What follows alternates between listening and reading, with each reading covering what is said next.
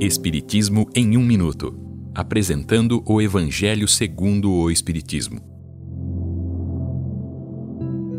Capítulo 5. Bem-aventurados os aflitos.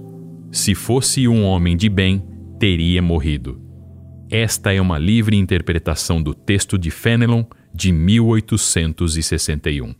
É comum ouvir a frase: se fosse um homem de bem, teria morrido.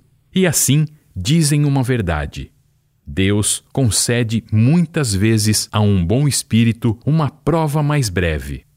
Da mesma forma, é comum também ouvir a frase: seria bem melhor que aquele que é mau tivesse morrido. Aquele que parte desta vida concluiu sua tarefa, enquanto aquele que ainda permanece aqui talvez nem sequer tenha começado. O homem deve criar o hábito de não se colocar contra aquilo que não entende. Deus é justo em todas as coisas. Às vezes, o que parece ser um grande mal é um bem. À medida que o homem se eleva espiritualmente, a vida material diminui de importância. Ela será apenas um acontecimento diante da eternidade. Esta é uma livre interpretação. Livro consultado: O Evangelho segundo o Espiritismo de Allan Kardec, edição 3, em francês.